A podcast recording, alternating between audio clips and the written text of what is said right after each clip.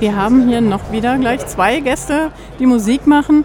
Als ich die Musik gehört habe, das erste Mal war ich sehr ergriffen davon. Und dann habe ich ähm, die Geschichte, die dahinter steckt, gelesen und dachte, wow. Ich bitte mal zu erzählen, es ist Ka nee, Nariman und Carsten. Also die Reihenfolge Nariman und Carsten. Herzlich willkommen bei uns. Äh, Carsten, erzähl doch mal ein bisschen was über euch. Ja, Nariman und ich, wir haben uns über die Kirchengemeinde kennengelernt, über die evangelisch-methodistische Kirchengemeinde in Herrenberg. Das ist eine Stadt ungefähr 35 Kilometer südlich von Stuttgart. Und Nariman und seine Familie, seine Frau und ihre gemeinsame Tochter kamen zu uns in den Gottesdienst. Und die ersten acht, neun Monate hatten wir gar nicht viel Kontakt zueinander. Das lag vielleicht auch daran, dass Nariman damals nur ein paar Wörter Deutsch sprechen konnte und ich kannte überhaupt gar kein Persisch und auch des Englischen waren wir nicht besonders mächtig. Und dann wurde ich aber von einer Person aus unserer Kirchengemeinde gefragt, der mit Nariman und seiner Familie schon viel Kontakt hatte, ob ich Nariman nicht die Gitarre, die Liedbegleitung auf der Gitarre beibringen könnte. Ich wusste, dass Nariman Gitarre spielen kann, aber ich wusste nicht, ähm, wie gut und ich wusste auch, ich wusste auch nicht, ähm, ob er, ob er Akkorde spielen kann.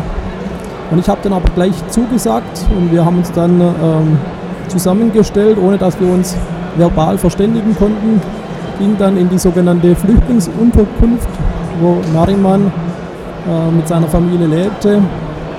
Und wir konnten uns nicht verbal verständigen, aber über die Sprache der Musik konnten wir gut miteinander kommunizieren. Und ich habe sofort die Herzlichkeit gespürt von Nariman, von seiner Frau Sahar und von der Tochter Adrina. Und ja, wir haben einfach drauf losgespielt auf, auf der Gitarre. Jeder mit seiner Gitarre hat losgespielt und plötzlich fing Nariman an, toll zu improvisieren auf der Gitarre und das hat sich dann richtig toll angehört. Ich würde auch gerne mal hören aus Narimans Sicht. Also Nariman, erzähl doch mal, wie das aus deiner Sicht war.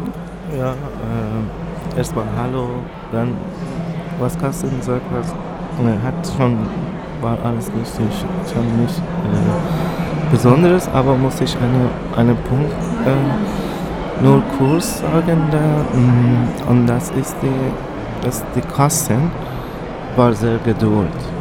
Und äh, erstmal, äh, ich habe schon gefragt, und Kasten zu uns gekommen.